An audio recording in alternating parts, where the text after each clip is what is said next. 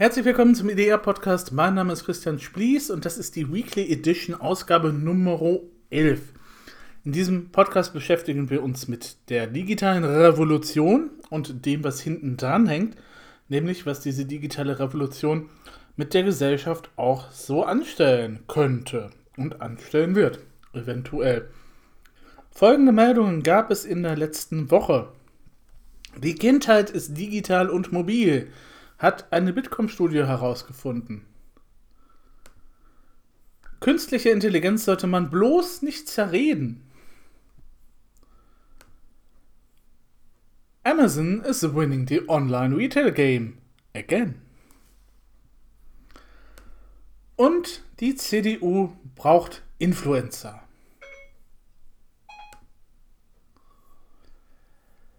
Es gibt eine Bitkom-Studie, die im Letz in der letzten Woche veröffentlicht worden ist.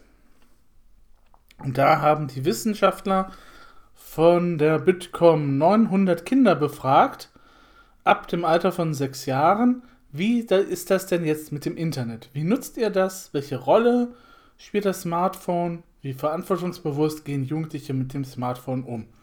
Jetzt muss man natürlich diese Umfrage mit einem gewissen Anteil von Salz sozusagen zu sich nehmen, weil das natürlich alles Selbstauskünfte sind. Und bekanntlich ist der Mensch immer ehrlich und sagt immer das, was er denkt. Und ist tatsächlich auch immer offen gegenüber anderen Leuten. Und so weiter und so fort. Also sollte man ein bisschen vielleicht mit Salz nehmen, aber nichtsdestotrotz sind die Ergebnisse relativ interessant. Also fest steht, dass die Kinder heutzutage schon ab sechs Jahren ein Smartphone in die Hand gedrückt bekommen. Und zwar mehr als die Hälfte von denen. Also 54% der 6- und 7-Jährigen nutzen das Handy oder das Tablet zumindest gelegentlich. 40% von ihnen sind zudem bereits online. Und ähm, je älter sie werden, desto mehr werden sie dann auch fürs Internet eben halt aktiviert. Ab zwölf Jahren sind dann fast alle online und ab zehn Jahren besitzt die überwiegende Mehrheit, das sind 75 Prozent, auch ein eigenes Smartphone. Wenn man das jetzt mal vergleicht, vor fünf Jahren waren das nur 20 Prozent. Was irgendwie logisch ist, weil Smartphones und Tablets sind halt bei den Großen auch ganz angesagt und wir nutzen die ja auch alle täglich und selbstverständlich und die Kinder sehen das natürlich und klar, die wachsen dann auch mit diesen Dingen eben halt auf und wollen dann natürlich auch, ab einem bestimmten Alter dann auch ihr eigenes Gerät. Was interessanter ist, ist das ist dieser Fakt. Die Online-Plattformen haben sich als wichtigster sozialer Treffpunkt herausgestellt. Also, der Schulhof ist nicht mehr unbedingt so wichtig. Die Clique, die eigene Clique auch nicht mehr unbedingt so. Also da trifft man sich zwar vielleicht auch noch, aber wichtiger sind tatsächlich die Online-Plattformen. Und zwar ähm, die Jüngeren sind auf TikTok. Falls euch das jetzt nicht sagt, das ist so eine, so was ähnliches wie Karaoke. Und äh, da kann man kurze Clips machen, mit Musik unterlegen. Das ist für Jugendliche ganz schick, für die Jüngeren. Aber dann ist es so, dass eben halt Instagram dominiert. Ab dem 12. Lebensjahr sind bereits 44% der Jugendlichen da vertreten. Zwischen 16 und 18 Jahren sind es dann bereits 73%. Facebook oder Twitter spielen nur noch eine untergeordnete Rolle. Was machen die Jugendlichen übrigens, wenn sie nicht im Internet unbedingt sind oder sich Informationen beschaffen? Das tun die natürlich auch mit dem Gerät. 88% der 10- bis 18-Jährigen streamen Musik und, das ist ganz wichtig, 87% sehen Videos. Sie nutzen das Handy dann für Fotos, die machen eigene Filme, und sind dann in den sozialen Netzwerken aktiv. Und äh, 6 von 10 nutzen diese sozialen Netzwerke dann aktiv nur noch über das Smartphone oder über das Smartphone und Tablet. Das ist ja dann schon mal bemerkenswert. Beziehungsweise die Marketeers unter uns freuen sich jetzt, weil sie sagen, okay, ja, Video ist ganz, ganz wichtig. Wir müssen mehr Videos produzieren. Und die müssen dann eben halt auch auf Instagram vertreten sein. Oder wir müssen mehr in TikTok reingehen. Ähm, ja, das wird natürlich die Marketeers freuen. Also, 88% streamen Musik, das sind die 10- bis 18-Jährigen, 87% sehen Videos. Wobei jetzt hier offensichtlich nicht unterschieden wird zwischen YouTube und öffentlich, öffentlichen Plattformen oder was auch immer. Es sind hier irgendwie nur Videos. Und wenn man jetzt natürlich die einen Jugendlichen fragt, gehst du auch bestimmt verantwortungsbewusst mit diesem Handy um? dann wird er vermutlich eher sagen, ja, natürlich tue ich das, lieber Erwachsener, der du mich das gerade fragst. Da, deswegen sind die Zahlen, die jetzt kommen, dann auch nochmal ein bisschen, sagen wir mal, gesalzen eben halt zu nehmen. Ähm, also 67% der Befragten haben angegeben, darauf zu achten, welche Informationen sie über sich selbst ins Netz stellen. 58% achten darauf, welche Informationen allgemein von ihnen im Netz sichtbar sind. 66% geben an, ihr Wissen erweitert zu haben, aber nur wenige glauben jedoch, dadurch ihre Leistungen in der Schule verbessert zu haben. Es ist natürlich auch ein Unterschied zwischen dem, was mich jetzt als Jugendlicher interessiert und dem, was in der Schule abgefragt wird. Na? Ich könnte dann als Jugendlicher tatsächlich so die letzten fünf Videos von LeFlord vielleicht irgendwie runterrattern, aber das ist in der Schule ja eher nicht so für den Wissenstest gefragt. Allerdings gibt es dann auch 41 Prozent, die eher negative Erfahrungen gemacht haben. Sei es, dass sie beleidigt worden sind, dass sie aktiv gemobbt worden sind, dass Lügen über sie verbreitet worden sind oder dass sie Inhalte gesehen haben, die ihnen Angst gemacht haben. Das sind dann eben halt die 41 Prozent. Was folgt daraus? Etwas, was schon seit Jahren irgendwie gefordert wird.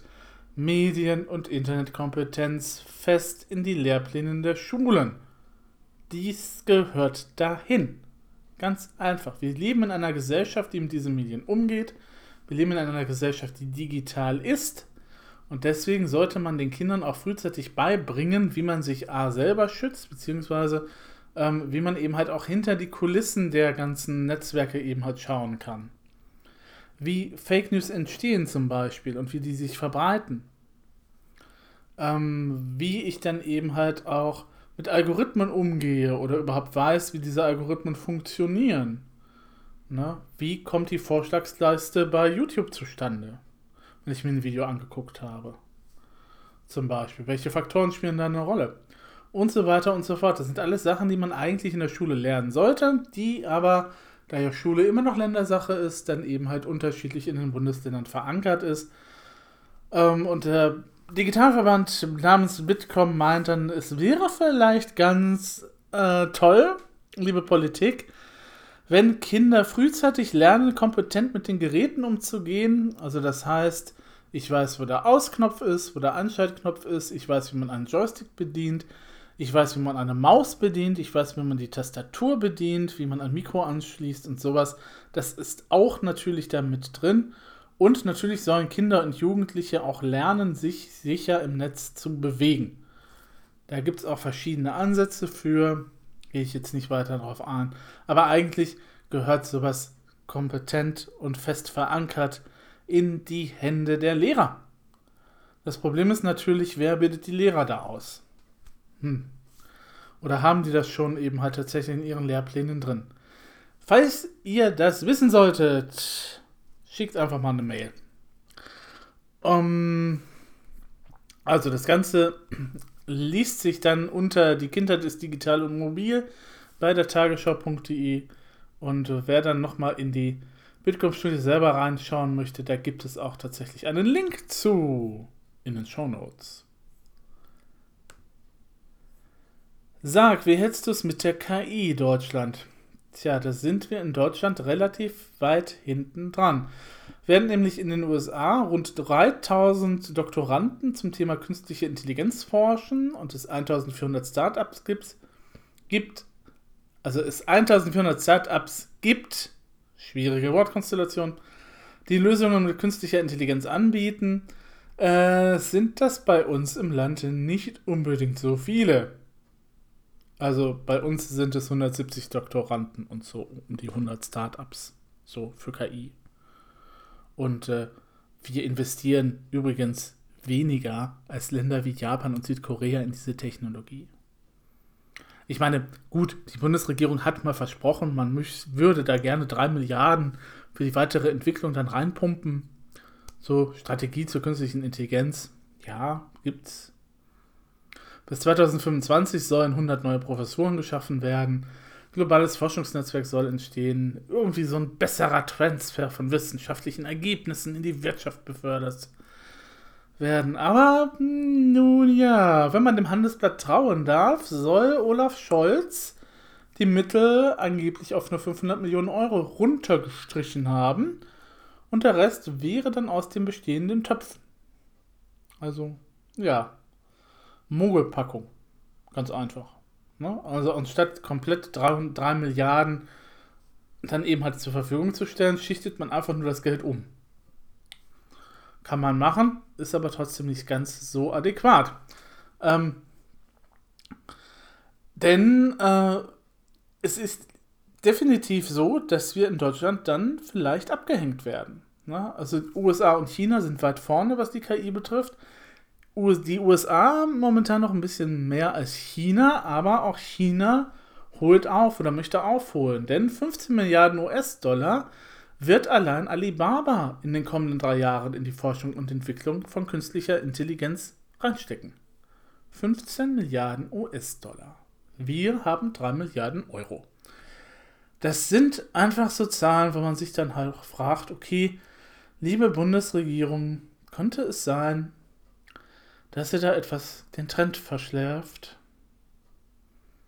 Nun ja.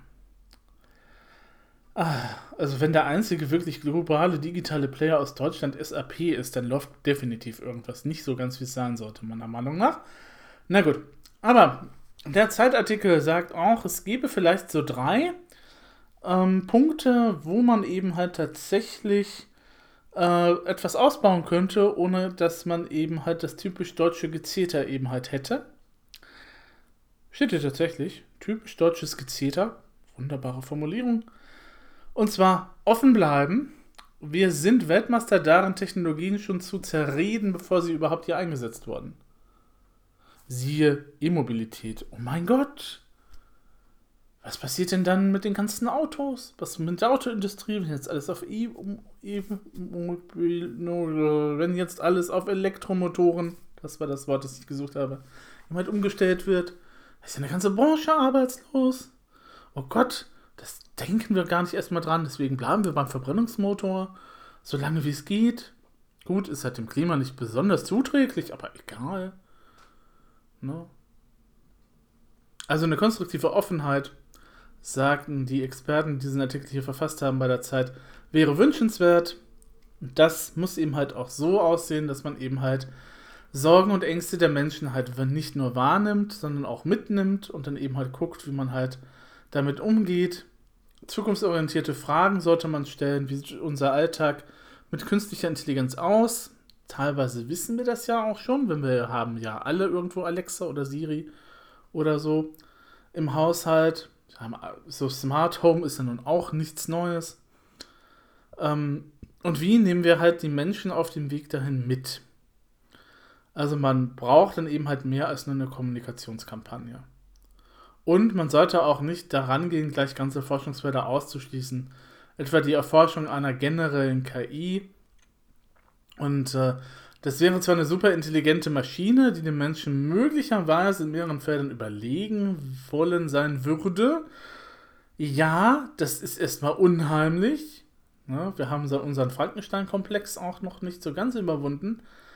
Aber sie nicht zu entwickeln, könnte eigentlich auch eine verpasste Chance sein.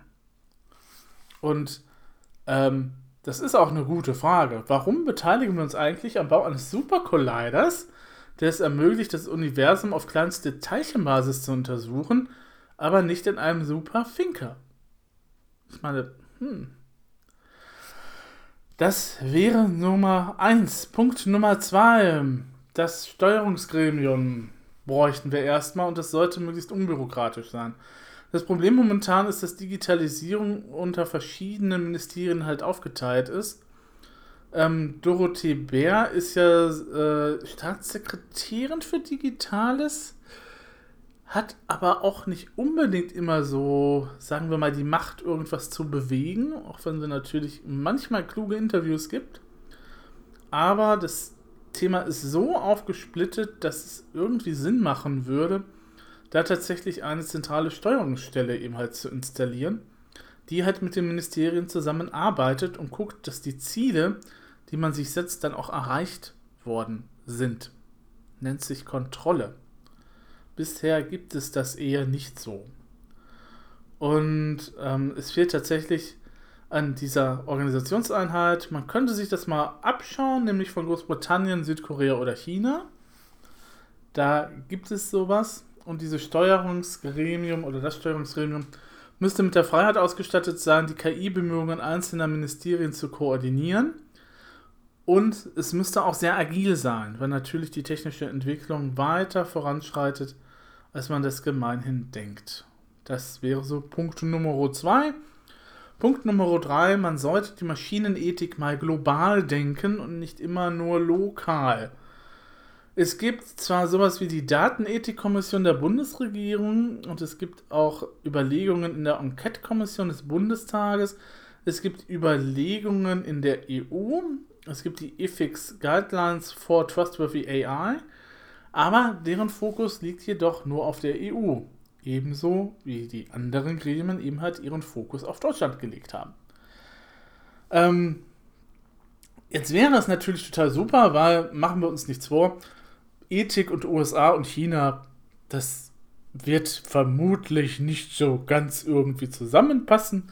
Social Credit System in China, das wissen wir, dass da eben halt da was geplant wird. Ähm, und ähm, jetzt könnte man mal schauen, welche Länder sonst irgendwie noch sowas haben für die Ethik. Ähm, Frankreich und Kanada verfolgen eine gemeinsame Initiative, eine International Panel on Artificial Intelligence. Huh, Zungenbrecher. EPAI. Das soll ein internationaler Standard werden und äh, mit einigen Dingen, die wirklich sich schon mal gut anhören. Also künstliche Intelligenz soll unter Berücksichtigung der Menschenrechte von Integration, Vielfalt, Innovation und Wirtschaftswachstum implementiert werden. Das wäre natürlich mal so eine Gelegenheit für die Bundesregierung, sich da anzuschließen und vielleicht dann eben halt tatsächlich mal voranzupreschen in diesem Bereich sich eben halt als Marktführer, eben halt als äh, wirkliche Wissensmacht im Bereich von Maschinenethik sich zu etablieren. Wir sind doch ein Land der Dichter und Denker. Das sollte doch eigentlich nicht so schwer sein. Und es gibt auch schon einige gute Bücher aus Deutschland über das Thema.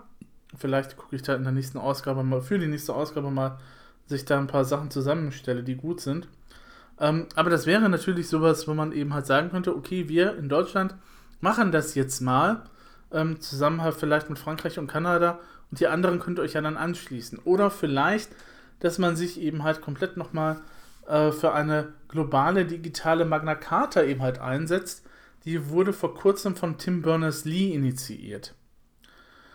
Ja, also vielleicht wäre es besser, wenn wir unser volles diplomatisches Gewicht eben dafür einsetzen und auch die Länder des globalen Südens dabei einbinden. Sonst haben wir nämlich ein gewisses Problem. Sonst haben wir dann das nächste Facebook, das nächste Google, das eben halt europäische Interessen gar nicht berücksichtigen wird. Und äh, wie gesagt, dann werden die Regeln für das kognitive Zeitalter halt mal wieder woanders geschrieben und nicht in der EU. Und wir sehen dann dem Zug, der da abgefahren ist, dann hinterher. Genaueres zu diesem Thema findet ihr im Zeitartikel Künstliche Intelligenz bloß nicht zerreden. Ich habe ihn euch verlinkt in den Shownotes. Wo auch sonst. Es gibt einen sehr interessanten Artikel, der bei Medium online gestellt worden ist von der New York Times. Und da muss ich jetzt was voranschicken. Das ist einer dieser Artikel, äh, wo man A bei Medium registriert sein muss und B, man kann bei Medium ja drei Premium-Artikel sozusagen kostenlos im Monat lesen. Das wäre einer davon. Also wenn ihr jetzt bei Medium schon eingeloggt seid und dann eben halt eure äh, zwei, drei Artikel eben halt schon gelesen habt, normalerweise wird auf, ähm, darauf aufmerksam gemacht, unten ist dann so ein Banner, wo gesagt wird, ja, super, für nur so und so viel Euro und so und so viel Dollar kannst du dann eben halt dann weiterlesen. Ähm, falls ihr das übersehen haben solltet, dieser Artikel würde dann dazu zählen. Also wenn ihr jetzt gerade eure drei Artikel verbraten habt, tut mir das ja unendlich leid, aber so ist das dann halt. Äh, der Artikel heißt How Amazon is winning the online retail game again und beschäftigt sich mit Brands von Amazon. Ja, Brands, Marken, Labeln. Amazon hat rund 100 eigene Label im Shop. Nun ist es nicht so, dass die unter äh, Amazon Basics immer alle laufen oder dass die eben halt immer so gekennzeichnet sind, äh, sondern Wag heißt zum Beispiel die Hundefuttermarke. Rivet ist für Home Furnishings. Spotted Zebra für Kids. Good Brief, Men's Underwear. Schönes Wortspiel. Good Brief. Also Amazon hat äh, angefangen so im Jahre 2009 mit Batterien. Also die haben eigene Batterien hergestellt und haben das dann eben angeboten. Definitiv billiger als diese ganzen Markengeschichten.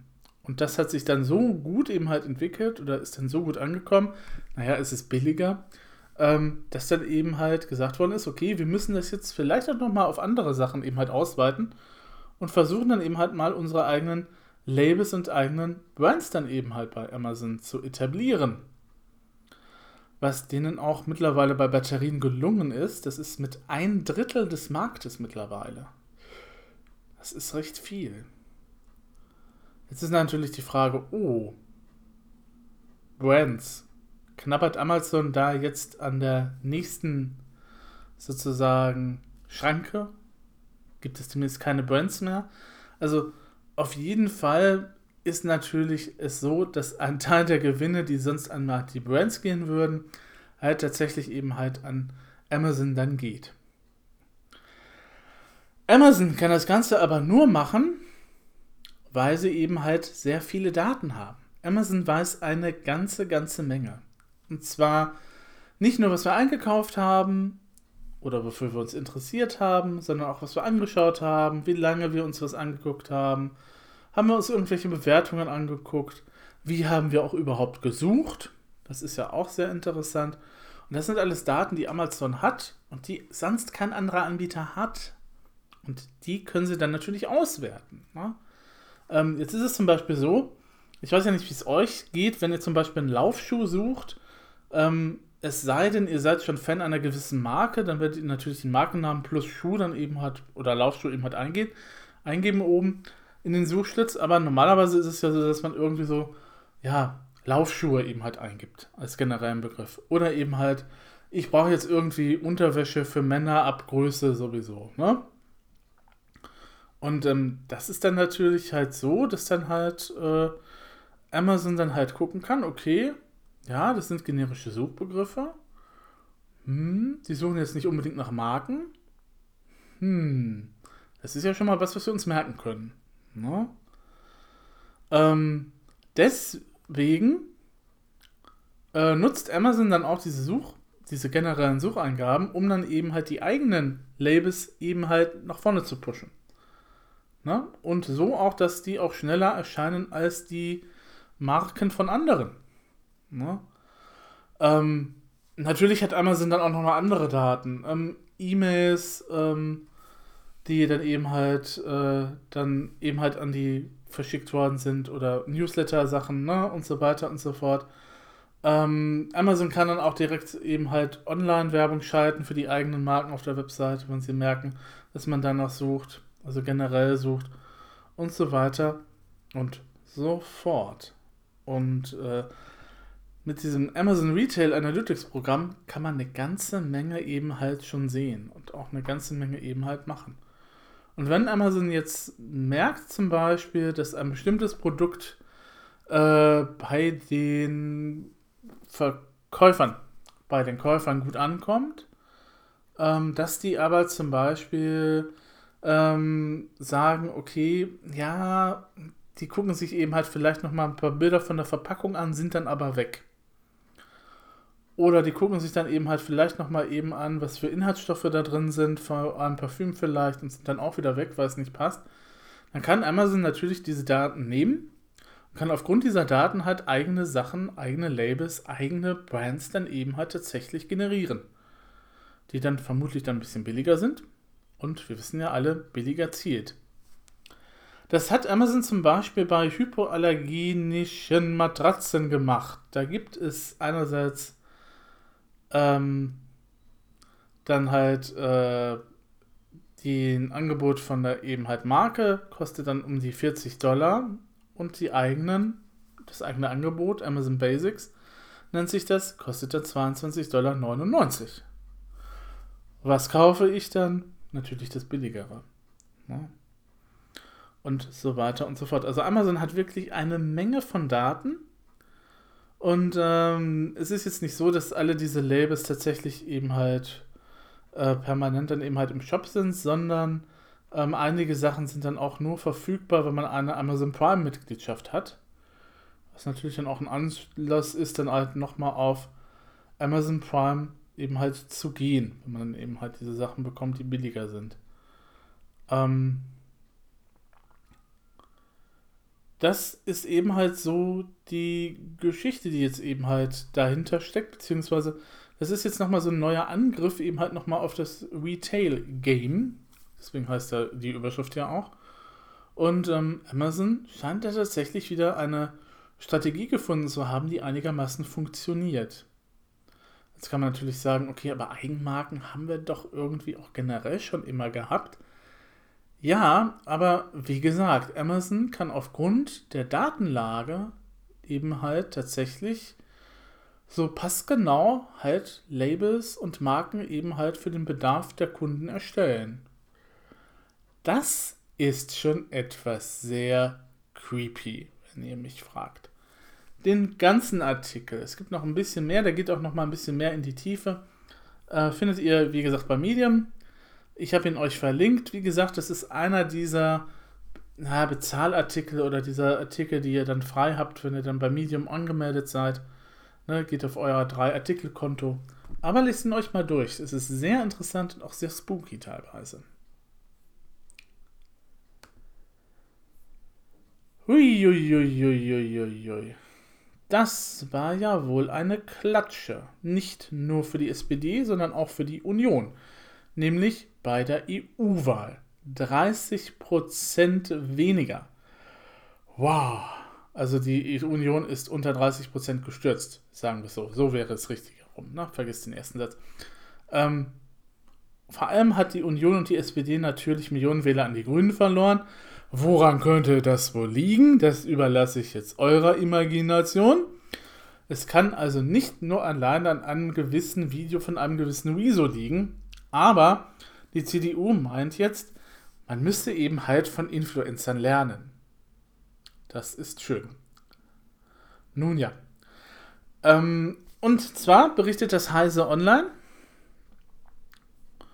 Und die berichten, dass es eben halt demnächst ein Treffen geben soll, das das Desaster eben halt der Europawahl aufarbeitet. Unter dem Tagesordnungspunkt asymmetrische Wahlkampfführung soll es dann um Rezo gehen, um YouTube-Videos gehen und so weiter und so fort.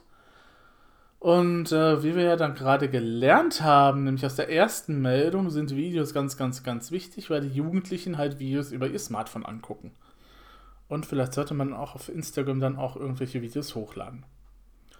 Und vielleicht nicht unbedingt dann, wenn man junge Leute erreichen möchte, das Werbebudget für Facebook-Ads ausgeben. Gut, nur mal so laut gedacht. Also auf jeden Fall setzt sich die Partei jetzt ganz konkret eben halt mit diesem Video auseinander und von Rezo lernen heißt dann Siegen lernen. Das sagt zumindest der Verein C-Netz. Der ist so ein Think Tank, steht der CDU nahe, so fürs Digitale.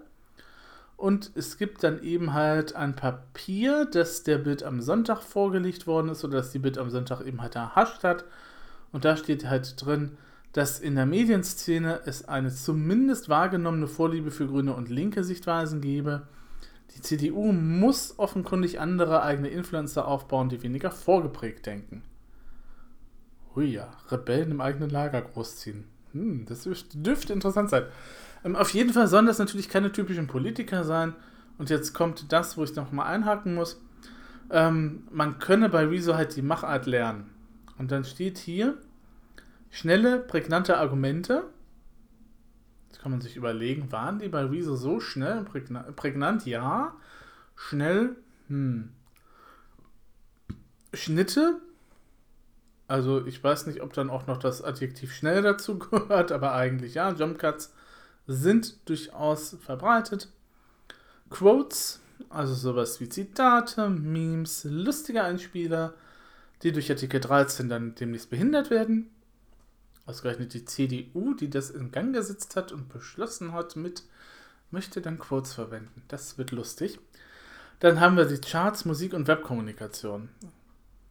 Fünfminütige Videos, in denen jemand die ganze Zeit am Stück redet, die seien halt von gestern.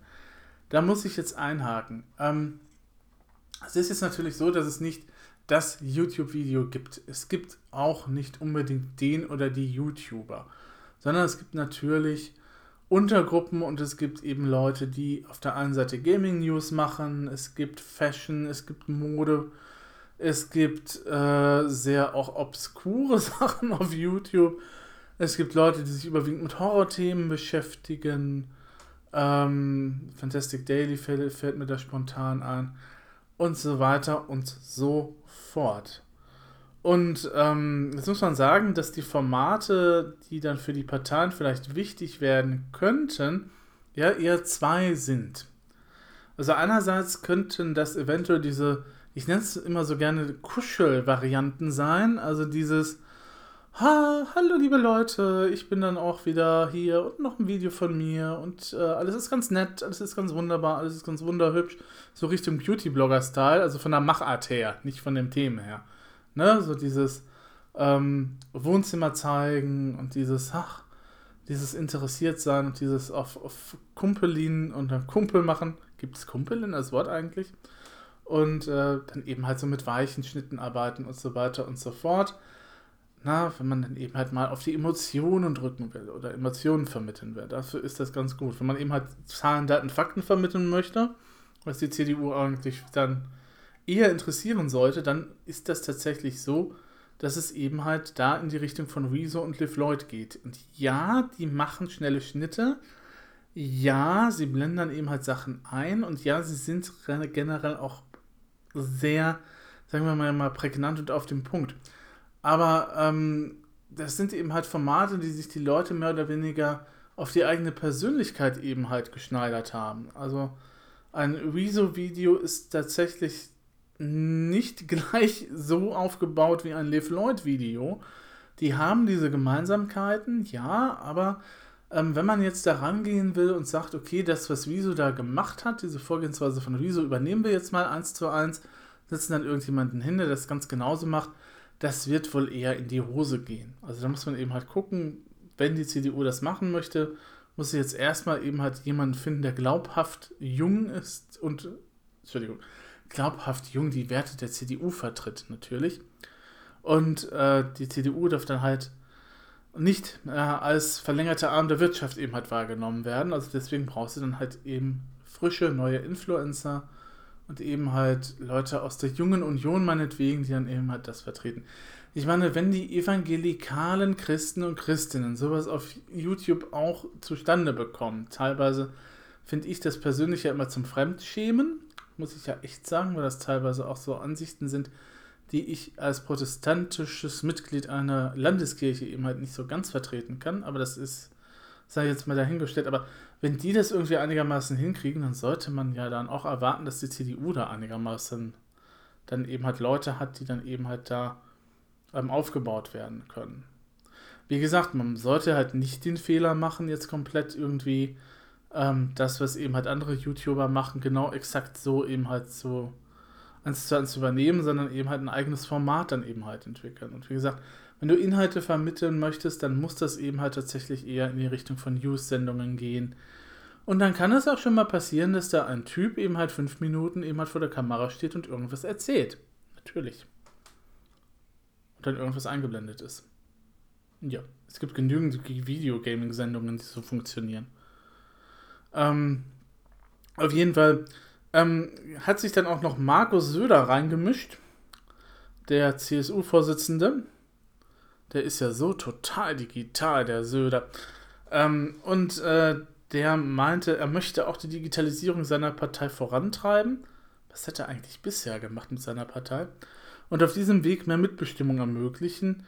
Und zwar ist das natürlich total super, wenn man dann eine Parteivorstandssitzung in Echtzeit streamt und die Menschen auffordert, mitzukommentieren. Kann für das eigene Wahlklientel durchaus spannend sein, wenn man nicht gerade vor Ort ist und CSU-Anhänger ist. Aber ob das wirklich so ein Format ist, das dann eben halt tatsächlich Leute einschalten lässt und dann Leute mitkommentieren lässt, die mit der CSU so ganz und gar nichts am Hut haben, ich glaube eher nicht. Es ist so, als würde man versuchen, äh, irgendwie so eine Sitzung von den Grünen mit live zu streamen. Also das interessiert euch nicht, mich schon. Ähm, aber wie gesagt, ähm, es interessiert halt nur Leute, die dann in der Partei selber sind. Die möchte man ja eigentlich nicht mehr erreichen. Ne? Man möchte dann eben halt vielleicht nochmal andere Leute erreichen, jenseits der Filterblase. Ähm, die Menschen wollen eine Everyday Democracy. Kann man jetzt mal so im Raum stehen lassen, aber ich glaube eher, das, was die Menschen wollen, ist einfach, dass die Politiker das umsetzen, was die Menschen eben halt fordern. Und wenn die Menschen eben halt sagen, ähm, okay, wir nehmen jetzt YouTube, wir nehmen jetzt Facebook, wir nehmen jetzt Twitter, um unsere Forderungen zu unterstützen, und ihr, liebe Politiker, wir haben euch dafür gewählt, dass ihr diese Sachen auch macht. Und ihr habt euch vielleicht auch ein bisschen dazu verpflichtet. Und wenn die Politiker dann nicht reagieren, dann ja, haben wir sowas wie eben jetzt. Ne? Das ist eben halt, glaube ich, eigentlich der wesentliche Kern und wesentliche Pudels-Kern, der hinter diesem ganzen Thema steckt. Weniger eben halt das, was die Jugendlichen eben halt losgetreten haben oder das, was Wieso losgetreten hat, das mag sicherlich den einen oder anderen vor der Wahl noch ein bisschen umgestimmt haben, beziehungsweise es hat natürlich dann auch die Runde gemacht und auch Eltern haben das gesehen und Großeltern natürlich. Und ähm, die werden sicherlich auch nochmal sich überlegt haben, wen sie denn dann wählen. Aber ähm, jetzt muss man auch sagen, der Trend für die Grünen war ja auch schon vorab bei den Umfragen auch immer deutlich erkennbar. Also es ist jetzt nichts, was irgendwie überraschend kommen sollte. Und ähm, na gut. Ja, Politik. Eigentlich wollte ich das Thema dann komplett hier rauslassen, aber wenn die CSU jetzt sagt, okay, wir brauchen neue Influencer, sollte man denen vielleicht auch noch mal ein bisschen zur Seite stehen und helfen und sagen, also liebe Leute, macht entweder eben halt ein bisschen mehr mit Emotionen oder macht dann eben halt was mit Zahlen, Daten und Fakten und findet glaubwürdige Leute, die vor der Kamera stehen können äh, nicht so steif wirken wie der Philipp Amthor, der wirklich dafür ungeeignet gewesen wäre. Ich bin gespannt, ob dieses Antwortvideo auf Rezo irgendwann nochmal auftaucht. Wäre ja mal lustig, sich das anzuschauen. Ähm, da sollte man eben halt auf Leute aus dem eigenen Stall eben halt setzen. Aber ähm, dass man das Thema so sehr verschlafen hat mit den Influencern, ist irgendwie ja, auch dann wieder ein bisschen erstaunlich. Und was noch erstaunlicher ist, ist, wie diese Meldung endet. Söder sagt weiter, wir müssen dieser digitalen Welt mit mehr Respekt begegnen. Auf einmal. Sie ist unsere reale Welt. Man geht nicht ins Internet, sondern man ist immer drin. Ah, ihr merkt, wie begeistert ich davon bin. Social Media ist die fünfte Gewalt und die schnellste Form der Kommunikation. Da können andere die sich mit dem Begriff der vierten Gewalt auseinandergesetzt haben und Wissenschaftler sicherlich mehr darüber sagen als ich. Und äh, was folgt, wenn man irgendwas voranbringen will? Klar, man schreibt einen Preis aus, einen YouTube- oder Influencer-Preis. Also Bayern möchte das, also Söder möchte das für Bayern dann eben halt mal irgendwie ausschreiben. Tja, kann man machen, ob es was bringt, ist dann halt die Frage eigentlich gibt es solche Awards dann auch eigentlich schon zur Genüge. Aber ein Influencer-Preis für die beste für die beste Art, eben halt junge Leute für die CSU zu begeistern. Also ich stelle mir das auch nicht unbedingt so prickelnd vor. Na schön. Das waren jetzt halt so die Meldungen der Woche. Ich wünsche euch eine wunderbare, nette und gute Zeit. Äh, nutzt das Pfingstwochenende. Das ist nächste Woche, um euch nochmal vielleicht ein bisschen zu erholen. Und äh, wir hören uns dann im nächsten Podcast wieder.